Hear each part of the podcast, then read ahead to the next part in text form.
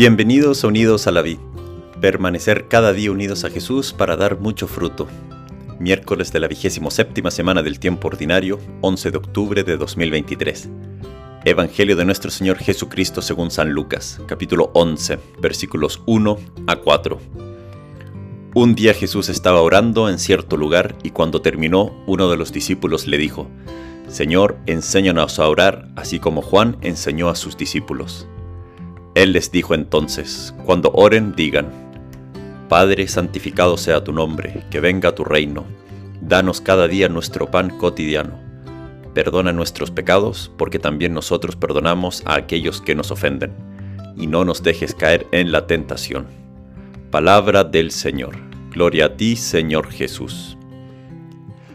Las cosas más importantes a veces corren el riesgo de convertirse en rutinarias las hacemos sin darnos cuenta. Nos acostumbramos a estar vivos, respiramos sin darnos cuenta, comemos de forma rutinaria, nos acostumbramos a tener vivos a nuestros seres queridos, nos arrutinamos en el hecho de ser jóvenes o tener salud, del regalo de levantarse, y como que valoramos más las cosas cuando estamos cerca de perderlas, cuando tenemos un accidente o simplemente la rutina se interrumpe. Hace poco hice un paseo al cerro y llegamos a una cascada de agua rodeada de, acantilados. Era un paseo más, acostumbrado a tener piernas para caminar, pulmones para respirar, ojos para contemplar la belleza de la naturaleza, cabeza sana, estado físico para subir cerros. Sin embargo, ese paseo cambió mi manera de apreciar lo que parece es normal tener, pero es un regalo.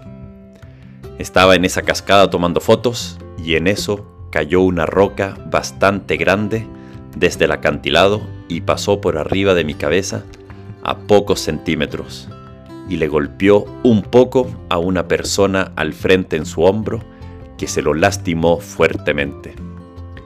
Esa roca pudo haberme pegado en la cabeza y tal vez haberme dejado mal para siempre, pero no lo hizo, sino que pasó a pocos centímetros.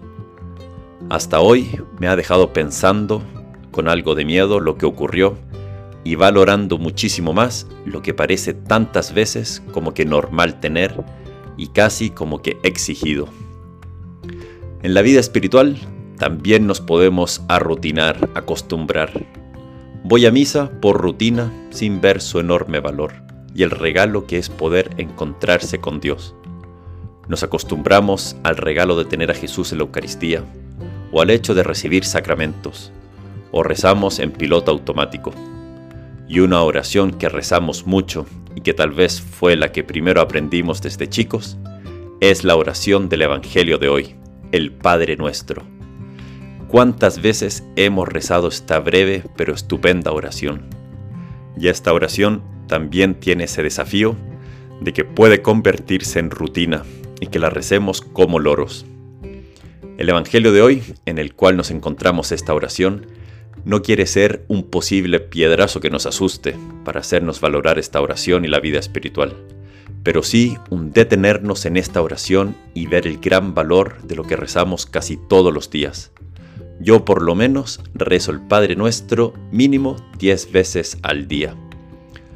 ¿Cuántos santos han hecho tratados, comentarios sobre el Padre Nuestro? Pero esta reflexión se quiere detener en las dos palabras iniciales, Padre nuestro. Por nuestro bautizo, Dios no solo es nuestro creador, nuestra fuente y origen, sino que es Padre y es Padre nuestro. Por lo tanto, somos hijos. Dios ya no es una fuerza superior desconocida, sin nombre, sin relación directa con nosotros, no. Somos hijos en el Hijo, Jesucristo. Podemos dirigir todas nuestras peticiones a Dios con confianza de hijos. Uno cuando va a pedir algo, como que alaba al que pide antes de pedir. Y eso hacemos también en el Padre Nuestro. En el Padre Nuestro se hacen varias peticiones, pero antes de hacerlas alabamos a Dios con su atributo que más le agrada, y por eso comenzamos diciéndole Padre y además nuestro. Vayamos con confianza a este Padre Celestial él nos ama incondicionalmente. Él es verdad que lo sabe todo, pero Él mismo nos dice que pidamos y recibiremos, busquemos y hallaremos, llamemos y se nos abrirá. ¡Qué misterio!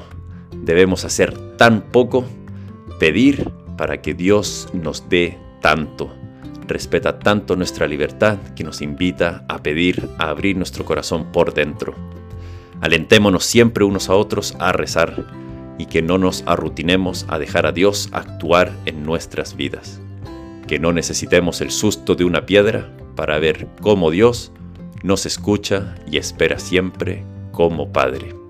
Que Dios te bendiga.